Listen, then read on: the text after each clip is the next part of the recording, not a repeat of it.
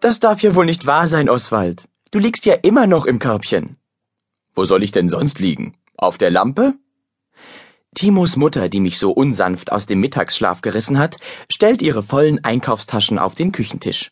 Nun steh schon auf, du Faulpelz. Willst du etwa den ganzen Nachmittag verpennen? Wieso nicht? Mein Herrchen Timo hat ja neuerdings keine Zeit mehr für mich, weil er stundenlang Hausaufgaben machen muss. Warum gehst du nicht mal raus in den Garten? Wie bitte? Bei der Kälte friere ich mir ja den Schwanz ab. Da ist es hier neben der Heizung viel gemütlicher. Ich reiße das Maul auf und gähne.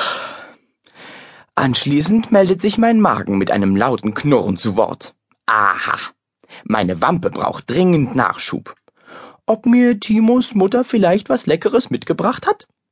Ich trotte zum Küchentisch, mache Männchen und winsle drauf los. Timos Frauchen schüttelt den Kopf. Du tust dir so, als hättest du seit einer Woche nichts gefuttert. Dabei frisst du von früh bis spät. Du solltest mal eine Diät machen, Oswald. Weißt du, wie man sich fühlt, wenn man zehn Tage lang gefastet hat? Ja, tot. Aber ich bin noch viel zu jung, um mir die Hundehaufen von unten anzugucken. Ich will leben, kapiert? Und darum muss ich mampfen. Mein Winseln verwandelt sich in Gejaule und wird lauter und lauter, doch Timos Mutter lässt sich nicht stören. Meine Güte, seufzt Timos Mutter schließlich. Das kann man ja kaum mit anhören. Wenn du still bist, bekommst du gleich was von mir. Im Nu schalte ich das Jaulgerät ab und werfe den Schwanzmotor an.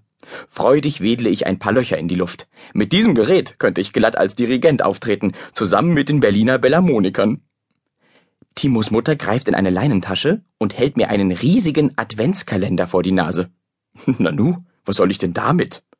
Oder besteht das Ding etwa aus Esspapier? Hier, du magst doch so gern Schokolade. Schokolade? Wow, her damit!